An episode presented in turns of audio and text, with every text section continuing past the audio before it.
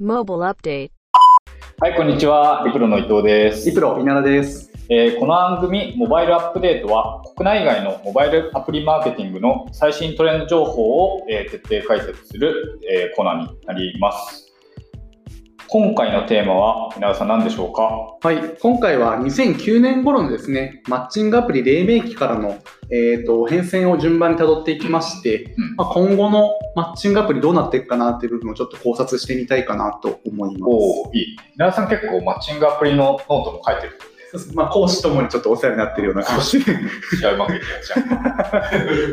はい、わかりました。まあ、あの、マッチングアプリ、本当にアプリのビジネスの中でもすごく伸びている市場かなとも思っているし、我々リプロもこれまでいろんなうんクライアントさん支援してきたので、結構まあ僕もすごく思い入れがあるっていうとあれですけど、のアプリになりますと。で、えっと、このマッチングアプリを6つの、まあ、フェーズというかうん、時代の変遷において、こういうタイプのが時代の変遷で出てきたよねっていうのを分けてくれるんだね。そうですね、えっと、ちょっと細かくは話をしていこうと思ってまして、まあ、一つ目の段階として、いわゆる検索型っていうんですかね、うん。2009年ぐらいから出てきてたペアーズさんとか、マッチ .com とかのはいはい。ものを取り上げた上で、う2番目に Tinder とかのスワイプ型うんうんの話。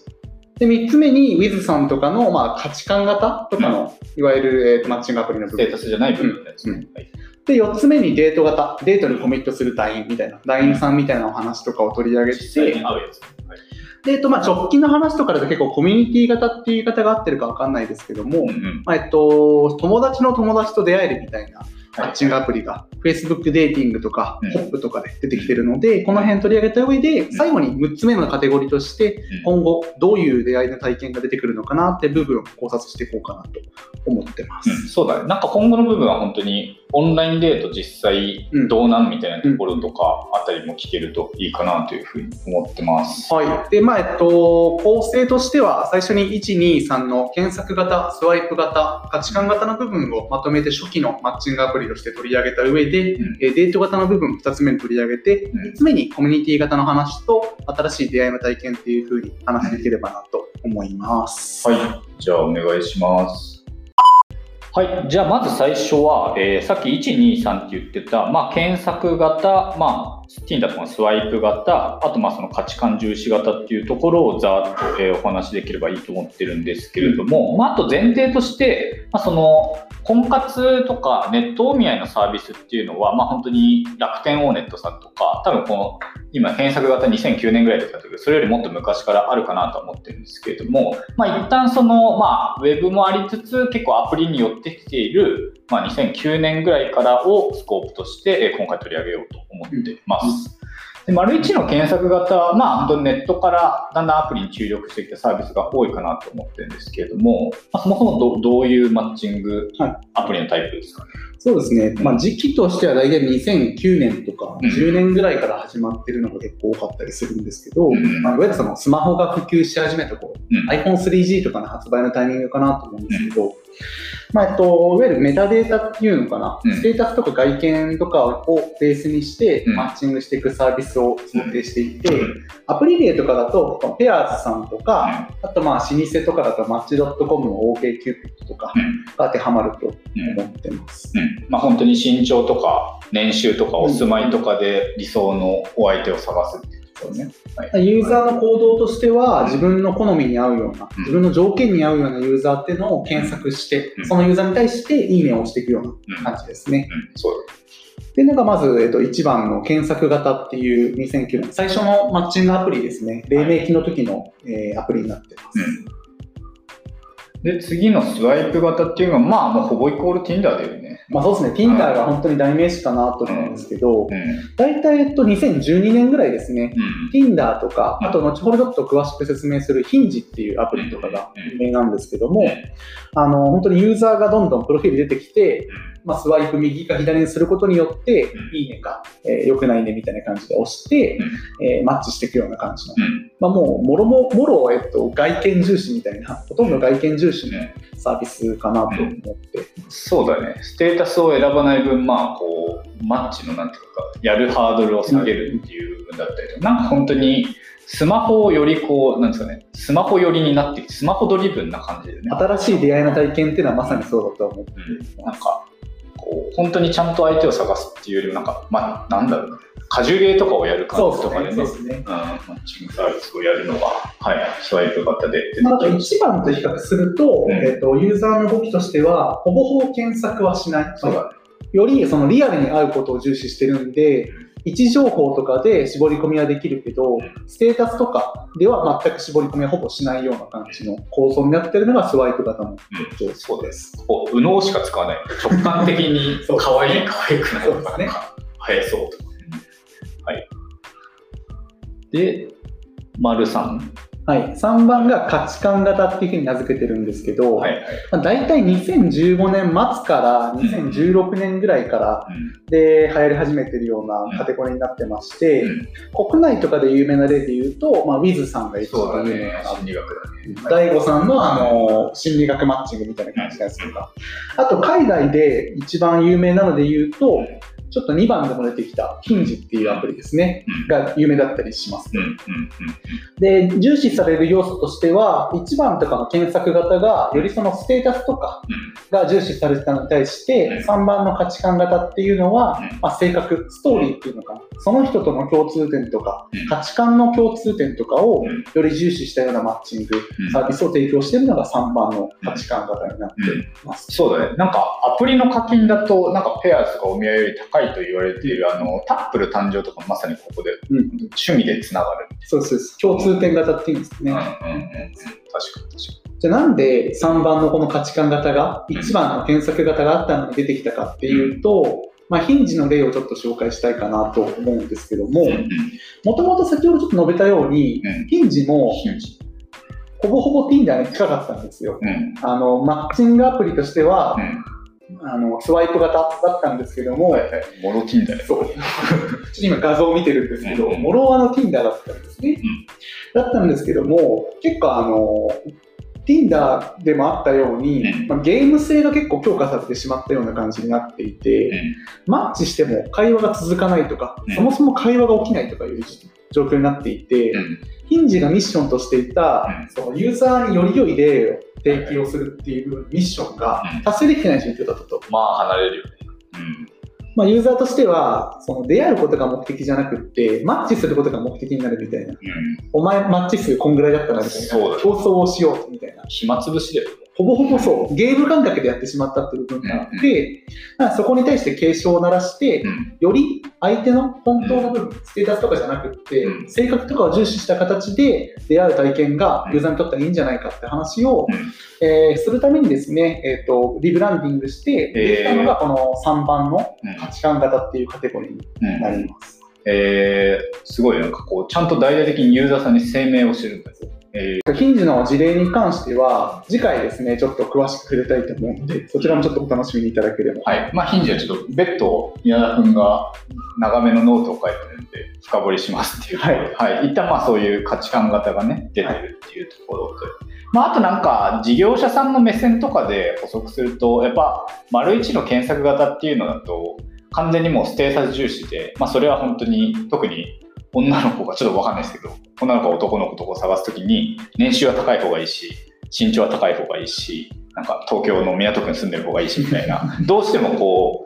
う、もう典型的にステータスの高い男っていう方にいいねが集まって、逆にそういうのがない男の人だと、全然登録して有料なのにいいね来ねえじゃねえかみたいになってやめちゃうみたいな課題感もあるけど、まあ趣味みたいなところとか価値観っていうところだと、そのなんかステータスっていうのと別軸で合うかもしれないって言って、まあそういうこう、なんですかね、ステータスだと勝てないその人たちにも、まあ、いいねとかマッチングのチャンスがあるっていう意味で、なんかこう、いい切り口のが流行ってきたなっていう感じはします。私実際まあね、なんか真似てるわけじゃないと思うけど、まあ、ペアーズとかお見合いみたいな、いわゆるこう、丸一型で普及していたサービスも、もう本当にね、趣味とかのタグとか、すごいつけてきてるよね、前から。はいはい。っていうのが初期の1から3までの変遷になります。はい。まあ、じゃあ、ちょっと駆け足だったんだけど、1の、まあ、検索型と、2のスワイプ型と3の価値観型っていうマッチングがまあ出てきた中で、うんまあこれも今っていうわけじゃないけどちょっと前ぐらいからもう会うことを前提にしたデート型みたいなのが出てきてるかなと思うんですけれども、まあその前になんかこう一さんのマッチングアプリのなんかこう問題点ってどういうところにあったと考えてるんですか、はい、1番の検索型、3番の価値観型に共通するのうんが、どちらもユーザーが、えー、と検索をしなきゃいけない。うん。相手の年収とか、うん。まあ、自分の好みの条件とかを指定して検索をまずしなきゃいけないので、そこのまずステップが必要になりますと。でかつ、まあ、えっと検索したところでうん、じゃあユーザー数が少ないとか、条件がすごい厳しい人だと、うん理想の相手に出会える可能性ってどんどん低下してしまいますよね。うんっていう状況なので、自分で選択する割には出会えない可能性もあるから、うんかつさっき話したように、そのマッチしない可能性があると。うん、そうだね。外見重視の人だったらまずマッチしないし、うんみたいな感じで。っていう状況になっていたと。うんいうのがまず1、3の課題でした。うんで、2番のスワイプ型の課題ですね。うん。まあここは分かりやすいんですけども、まあ先ほどのちょっとヒンジのリブランディングの話にもあったように、Tinder って結局、えっと、ゲーム感覚でやってるユーザーか、やりもくでやってるユーザーしかいないみたいな最初状況がありましたと。っていう状況があったので、そもそもそのやりもくでやってるユーザーからすると、うんメッセージだるいみたいな。うんまず会いたいみたいな話がある。けど、まずメッセージしなきゃいけないみたいな話があったりして、そこの、えっと、めんどくささっていうのがまず課題としてあったのがうん2番の課題ですね。うんで、新しく出てきたこのデート型、うんまあ、団員さんが筆頭かなと思うんですけども、ここが解決したのって、まずそもそも、えっと、自分で選ばなくていい。うんまあ、提案型だよ。女性の提案がまず出てくるので、それに対していいのか良くないのかっていうのを選べばいいだけなので、1番と3番の、えっと面倒くさめんどくさささ課題っていうのをなくしましたと。その提案もう Tinder っぽい。で、それだけじゃなくって、えっと、まあ、団員さんの場合はデートにコミットするって言ってるように、うんまずはデートさせることにうん注力すると。メッセージはしなくてもいいっていう。うんなんで実際どうなってるかっていうと、マッチすると、いきなりもう会う約束ができます。そうだね。なんか、デートの約束も、デートの約束を取り付けるとこからメッセージ始まるみたいな感じで。うん。どのレストラン行きますかみたいな感じがいる。でお店の予約もめんどくさいっていうペインがあったから、うんそこを Dine さんがやってくれますみたいな。あれすごいあれは本当に便利だと思うんですけど。うんまあ、なので、団員さんの場合は、123のそういうユーザーペインっていう部分を消した上で、しっかり高級志向に持ってって、真剣なユーザーをちゃんと狙いに行くっていう状況うん。になってるので、うん。っていう感じで、こう、団員さんが4番のデート型として新しく出てきたようなうん。感じになってます。うん、なんかやっぱこう1から3とかで、まあ、本当にマッチングとかいい出会いを提供するっていう部分で多分まあユーザー側としても感じる部分だと思うんですけど結局まあ検索で絞り込めたりするけどなんか会ってみないと分かんないみたいなところとかあるじゃないですか、そう。だからまあ本当にまず会ってそのまあ会えばステータスとかもまあ聞けるっちゃ聞けるし価値観ももちろんなんとなく喋れば分かるし、みたいなところを、まあ、なんかまず会いましょうっていうので提供しているのが、まあ、本当に LINE とか、まあ、もっとカジュアルだとジョイナスとかかなっていうところかなというふうに思います。うんまあ、あとやっぱりなんかメッセージをとか会う理由としてこうレストラン行きましょうみたいな、うん。結構僕はいいなというふうに思って確かにうん、いいお店あるから行きましょう。そうそうそうそう。行きやすかったりするから。だし大体こうなんか書いてあるお店も六本木とか恵比寿とかなんかちょっと高めのいいお店だったりするからなんかそこのチョイスとかでも多分センスとか見れるしなんかでこうステータスみたいんだったらねある程度の財布の豊かさみたいなところないと多分 LINE が提案するレストラン行けなかったりするだろうから。なんかそういうあたりとかはなんかすごくうまく解消されてるんだろうなっていうふうには思います。なんか特に僕が思うのが、うん。まあ、1番、3番のこういういわゆるペアーズさんとかウィズさんとかやってて思うのが、あのどのタイミングでデートさせればいいのか全然わかんない。人によって全然そのナーチャリング、ナーチャリングって言っていいのかわかんないけど、その期間と全然違うと思ってて、だからその人によってはまだ全然会いたくないとか、まだちょっとわかんないって状況だから、けど誘ってしまって、なんかこの人怪しいなみたいになってしまうん。だよね。で最近結構あのその辺はちゃんと考えてるっぽくて、ウィズさんとかはトークアドバイスって機能が出てまして、まあ、あと一般的な出会うまでの期間っていうのを計測していて、20往復、そう、20往復メッセージすると、トークアドバイスが飛んできて、相性がいいようなので、そろそろデート、デート誘ってみましょうみたいな。来ると。恋愛ベタのための機能じゃん。で、機能ができたりしてるんで、まあ、その辺はやっぱり課題感として感じてる部分あるのかなと思うんですけど、団員さんがすごいのっていうのは結局、あの、お互いですね、男性ユーザーも女性ユーザーも UI がもうそうなってるから、いきなり会うの前提なんですそうだね。期待値がもう、会う前提で2人とも使ってるから、なんかご飯行きます？え？とか別になんない。じゃあやるなよって話になるんで。団員さんの場合は、そういうその相手との心理戦っていうのかな、会うまでの期間っていう部分を考える必要性がないっていう部分が、すべての課題っていうのを消し去ったような新しいデート体験っていうのを提供してる。まあ、第2段階のアプリって言えばいいのかな？うんっていうふうに考えてます。はい、えーじゃあ最後のパートとしては、まあ、本当に直近で出てきているマッチングアプリの、まあ、トレンド的なところとか、まあ、今後どうなっていくかみたいなところとかをまたいろいろ話せればいいかなと思ってるんだけど、はい。え5番目として挙げてるタイプは、まあ、コミュニティ型とか、まあ、ソーシャルグラフ型だよね。はいいわゆるその友達の友達と出会えるみたいな、うんうんえっと、結構クローズドな、えっと、コミュニティのマッチングアプリっていうようなのが特徴になっていますと。代表例としては、えっと、まあ直近8月18日にリリリースされたホップさんとか、はい、LINE のマッチングアプリね。はい、とか、あと、えっとまあ、日本だとリリースしてないんですけど、Facebook デーティングとか結構有名だったりします。でじゃあ1番とか3番の検索型、価値観型のアプリと何が違うかっていうと、まあ、決定的に違うのは、やっぱりうん。出会える人のうん。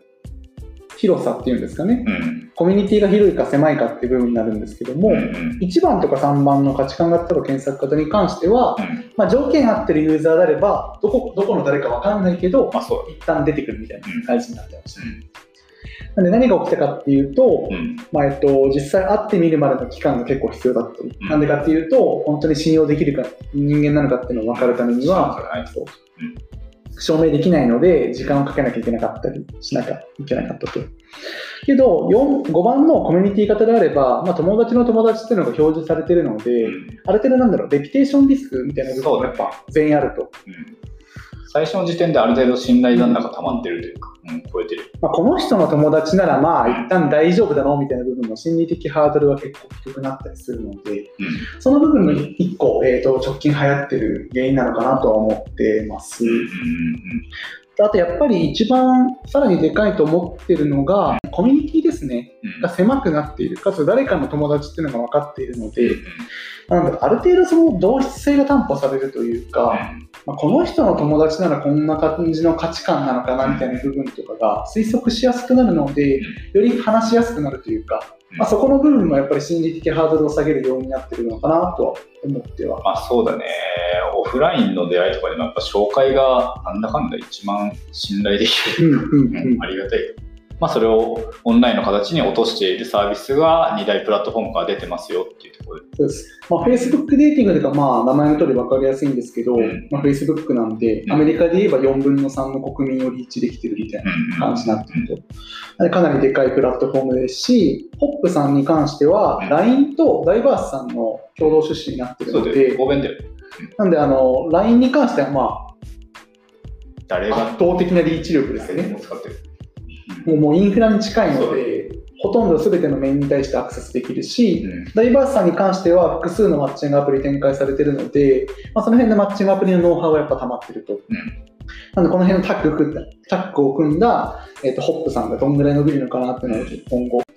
まあ、特にオンラインでの出会いっていうのはニーズ今高まっている状況なので、この部分がですね、どんぐらい伸びるかっていうのはちょっと楽しみかなとは思っています。なんかちょっとポップの話を個人的に詳しく聞きたいんですけど、はいはいはい使ってみた？使ってます。えーなんかその使ったことないんですけど申し訳ないんだけどなんか普通のアプまいわゆるマッチングアプリともう本当に変わんない。出てくるのが友達の友達だけ、現状結果ベータ版なんで多分機能をかなり絞っていると思うんですけど、うんうん。あの検索機能は一応ないです、今あないんだ。え。ータグでうん。一応見つけることはできるんですけど、はいはい。ステータスとかは全く見ることできなくはい。検索ですることできなくて、基本的に、えっと、2ホップって言い方があって、はいはいはい。2ホップっていうのは、友達の友達を意味してうんうる。んでスリーホップっていうのは友達の友達の友達そこまで出てくる。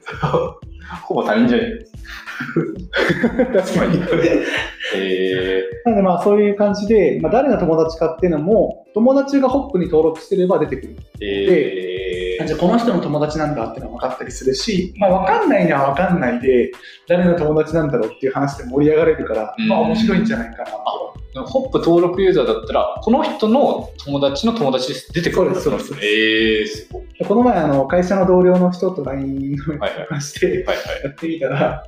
出てきたんですけどこの人知らないって言われて。どこのどこのつながりだよみたいな。えーえでも LINE の友達だと Facebook とかよりはね、ほぼなんか実際に知り合う友達の割合の方が多そう。なんか Facebook だと多分、ビジネスもありますそう、てかマジで一回も会ったことないけど、繋がってる人の友達とか言われても知らなかったんだけど、LINE だとね、そこはもうちょい担保できそう。そう。会うためのハードルの部分は低くなるんじゃないかなとは思います。はい。というのが、まあ、今新しく出てきている直近のコミュニティ型ですね。うん。個人的にはあの、うん。Facebook デーティング早く日本にも入ってきてほしいなと思うんですけど、使われるのかまあなんか海外とか見ると、な、うん、まあ、アプリが Facebook デーティングの場合ですね、分かれてなくって、そうだよね。Facebook 内のタグに入ってるのうんうんで、うんなんかコミュニティの話見た後に、マッチングアプリいるのどうなのみたいなうん。話とかちょっと出たりしてるので、まあ、今後ちょっと入ってくるから楽しみにしたいかなとは思っています。なるほど、なるほど。で、まあ、そういうトレンドもありつつ、まあ、これはこう、コロナ禍とかを受けての話なのかなとも思うんだけれども、やっぱ、オンラインデートどうなのみたいなところとかも最近出てきてるよね。なんかそのあたりに関するマッチングアプリ側の打ち手ってなんかあるんですか？はい。でまあ、そこの話含めて、うん。今後のそのマッチングアプリがどういう方向に行くのかなっていう部分を考察したいと思うんですけど、まず直近の事例ですね、うん。ウィズコロナ禍での、えー、とどういうアプリアプリが出てきてるかっていうと、やっぱりオンラインデート特化のうん。アプリがやっぱ出てきたりしてうんいます。うんうん2つ事例をご紹介したくてですね、はいはい1つ目が The League っていう、えっとアプリですと。アメリカのドラマみたいまあ、2017年ぐらいからずっと展開はしてるんですけど、うん2019年末ですね、な。うんコロナ入る前からオンラインデート機能っていうのをリリえー、ースしてすごいね。先見性。えー、でアプリの特徴としては、もう最初からファーストデートはオンラインですと。えー、すごいね。ファーストデートで。もう事前に3分間ビデオチャットを行って、はいはい。実際に会いたいと思ったら会えるみたいな感じになって。いて、えまあ、なんであの事前に会う会う前にですね、はいはい。スクリーニングやっぱできるし、そうだね。その人の雰囲気もわかるから、うん。やっぱり、えっと、かなり需要があるサービスだとは思っています。うんうんうん、まあ確かに。しかも、アメリカとかだと多分地理的な要因もわかんないけど、はい日本より遠そうだから、そこでもうダメだったらわざわざ会いに行かなくていいよ。え私なんかあの一般的なマッチングアプリでもあると思うんですけど、やっぱり実際いい人だなってメッセージで思って会ってみても、全然面白くなかったみたいなー。とか、ね、写真めっちゃ持ってた。の割に、やっぱその交通費、交通の時間とか、あと飯代とかかかかったりするから、お互い結構もったいないと思うんうんですよ。うん。その部分を最初にスクリーニングできるのはかなりいいサービスだなと思って。えー、すごいです。っていうのが一つ、えっと、オンラインデート前提の新しいアプザリです。リーグ。はい。でもう一つ目が、コロンタイントゥゲザーってアプリで、何かっていうと、コロナ禍でリリースされたアプリなんですけど、うんうん。何ができるかっていうと、うんうん。まず最初に夜の時間にうんアプリからメッセージが届きますと。うん。何が書いてるかっていうと、うん手洗いましたか、はい家にいましたかっていうふうにまず聞かれてコ、ロナ予防アプリ。で、家にいました、えかつ手も洗いましたっていうと、うんある相手とマッチングが成立して、えー、とテキストでチャットができますと。で、えっ、と、一旦メッセージを繰り返していくと、ビデオビデオチャットしますか？ってい。う提案が来て、しますっていうと、ビデオチャットできるんですけど、うん。面白いのが、最初のビデオチャット時点ではうん。相手の顔をぼやけてるんですよ。モザイクかかってえー、そうなんだ。で何がで、で、えっと、その後、うん。ある程度相手と話した上で、お互いに顔を見たいっていうと、うん。モザイクが取れて、初めて相手の顔が見れるってやつ。で、えただ何が面白いかっていうと、その、今までのアプリって、まず顔から入るのがやっぱあそうじゃないですか。。んどうしても。いい良くも悪くもあったものが、うんまずはメッセージでやり取りした上でいいと思ったら、声で。そう声を感じ取って、雰囲気を感じ取って、あじゃあ本当にこの人いい人なのかなと思ったら、顔見せて。顔を見るっていう、逆のえ流れになってて、なるほど。こういう系のアプリはちょっと日本でもあったら面白いんじゃないかなと思ってはいます。かつはまあコロナ予防アプリみたいな。だからまあそこのハードル、まずちゃんと手を洗ってる感染リスクの低い低い人っていうのが分かります。で、声とか話し方でなんとなく気合いそうっていうの分かります。で、顔も良かったら、じゃあ、だいぶいいやつだなって言って、あまずまずモラルをちゃんと見た上で、そうなの。これめっちゃ面白いなんで、ちょっとまあまた詳しく取り上げたいなとは思ってはい。でじゃあ本題の方で、じゃあ今後どういうふうにいくかっていうところです、マッチングアプリが。でいくと、2つの大きな主流に分かれると思っていますと。一つが今話したみたいな、うん。ザ・リーグに代表されるような、まずオンラインデートが前提になっているようなアプリですね。かなり今後出てくるなと思っています。まあ、今回のコロナで後押しされたのもありますが、まあ、1から5番までの今までのアプリにあったような、最初ではまでのハードルが怖いみたいな。部分がやっぱあったと思うんですけど、そこの部分を緩和する目的で、今後、そういったオンラインデート主流っていうのはあると思っていますっていうのがまず手段の話なんですけど、うん実際のオンラインデートの手段として今までのビデオデート以外にも新しい手段出てくると思ってます。うんそれが AR というか VR の、だね。えっとまあ、オンラインデートの。うん。まあだいえっと、分かりやすいのが、えっとまあ、コロナのタイミングで流行ったデート形式っていうのが、Google マップに2人でログインしてうん、ストリートビューでうん。出かけるっていうのがん。えそういう体験とかも結構流行ったりしてたのでー、、はいはい。それをですね、VR でしっかりできるようになったりすると、こん。の辺は面白くなるんじゃないかなとは思って、うん、まあそうだよ。なんか、遠距離恋愛をして、なんか一緒に動物の森でなんか家を建てるとかをやってるって人も聞いたことあるし、なんかそこのビデオチャットっていう体験がよりリッチになって、まあ本当に、まあ、いわゆるこうメタバース的な仮想世界のところで実際に、まあなんか交通の移動とか、まあその飯を実際に食いに行くとかをせずに相手との相性を確かめるっていうところは、なんか技術でどんどん解決しそうな部分ではあるかなとは思います。まあ、ゲームのオンラインデートがなんか強化された感じですね。うん。今までもあったと思うんですよ。うんうんゲームやるとか全然あったと思うけど、その部分っていうのがより一緒にいるような感覚に本当になれるっていう部分を VR とかで体現していけるんじゃないかなっていうのが一つの主流だと思っています。はい。で、二つ目が、えっと、脱メタデータ、脱ステータスみたいな部分が一個主流になるのかなとは思っていて、うん。何かっていうと、うん今までのアプリって、まあ、さっきの話にもあった通り、結局最初ステータスとか、まあ顔とかから入っちゃう部分がありましたと。うん。けど、それって本当にいい出会いになるのかなみたいな部分をざ絶対疑問視する人はいるはずで、うんそこの部分を解決する手段として、声から始まるメッセージマッチングアプリとか、あとさっき話したみたいな、その、クワンタイントゥゲザーみたいな感じで、まず相手の顔見えませんみたいな、うん話から始めましょうみたいなアプリっていうのが出てくるんじゃないかなと思うん。うん。ってます。で特に、えっと、声でつながるマッチングアプリとかだと、もとすでに1個始まってはいて、えー、あるね。コエリコエリーっていうあのサイバーさんの子会社がやってるアプリなんですけど、めっちゃサイバーっぽいサービスね。まずは電話してみましょうで、声で気に入ったら会ってみましょうみたいな話。へただこのアプリに関しては、一応メタデータは登録できるんですよ。んうんだし、ステータスとかも見えるし、顔も見えるところから始まるので、うん。まあ、どちらかというと、まあ、まだまだ1、2、3のステータス寄りにはなってるんですけど、うん。この部分をもう最初に顔とかなしの状態から始まるような感じ。うん。先ほどのクワンタイントゥゲダーの、うん。えっと、進化版みたいな部分っていうのは、今後出てきたりするんじゃないかなっていうのが個人的に考察してるような感じ。うん、なるほどね。なんか、今このマイナマイナビューマンの恋人選びをするときの、なんか、相手の重視するところみたいなの見てるんですけど、はい。まあやっぱりこう、1位が性格みたいなこととか、3位に趣味来てたりとか、なんかいわゆるこう、年収とか外見とかより、そっちを重視してますよっていうのは、まあ、そう思いつつ、実際ステータスとかも結構本音とそうそう手前ですっね。て思うから、うんなんか、そこじゃなくて、まあ、いわゆる価値観とか、なんかこの話のね、声の雰囲気とかを、まあ、重視するから、こういうマッチングサービストレンドなんですよっていうのは分かりつつ、真の意味で、なんかそのステータスとか顔とかが全く重視されない世界線が来るかっていうと、まあ、それはやっぱないかな。感じはするかそうですね。ら。うん、うん。なんか究極な選択で言えば、うんあの、超絶性格あって、趣味もあって、うんむちゃくちゃ常識もあって、いい人だけど、むちゃくちゃお金ない。そうそう、ビンゴとか。それどっち選択しますかみたいな話とかは、まあ人によるとは思うんですけど、うん。どんどん分化していくんじゃないかなっていうのはあったりするので、うん。そういった、えっと、本当の価値観とかを重視する人にとっては、そういうアプリが必要になるので、うん。どんどん、えっと、メタデメタデータ重視型のアプリと、うん。えっと、性格価値観重視型のアプリっていうのは分化していく傾向は今後あるんじゃないかなとは思ったりは。そうだ。まあ単純にエンドユーザー的に選択肢が増えてるっていう状況自体はめちゃめちゃ好ましいなと思う。うん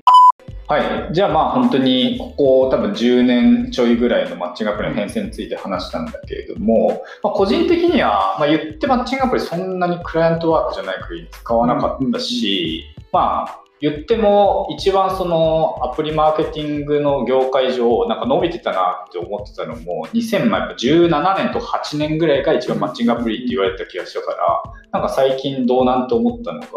まあ結構体系的にキャッチアップできたのは良かったかなというふうには思います。まあそうですね、うん確かにおっしゃる通り2018とか19っていうのが結構伸びとして大きかったかなと思うんですけど、やっぱり今年のそのコロナの影響で、うん。オフラインの出会いの場がなくなったことで、ん。オンラインのマッチングアプリに対するイメージっていうのは、うん。結構いいものに変わったんじゃないかなと思ったりはします。確かに確かに。うん、でまあこの話結構面白かったんで、まあ、もうちょっと次回はより1個のマッチングアプリに深掘りして話していければなというふうには思ってます。はい、次回に関しては、先ほどちょっと2番のスワイプ型から価値観型に転換したっていうお話しした海外のアプリですね。うん、ヒンジっていうアプリうん。の、えっと、リリースからリブランディングのとこまでの変遷っていうのを全部辿っていこうと思いますので、お楽しなんか、 Hinge は本当に他のポッドキャストの Off Topic さんとか、課題でも扱ってて、僕もちょっと聞きたかったので、はい、楽しみにしております。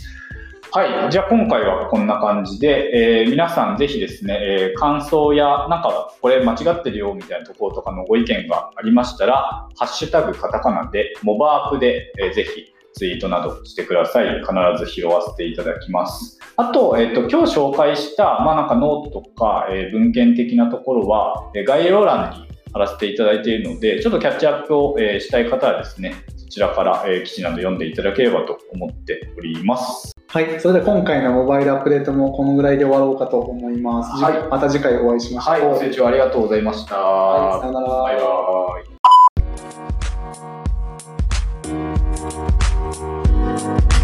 イ。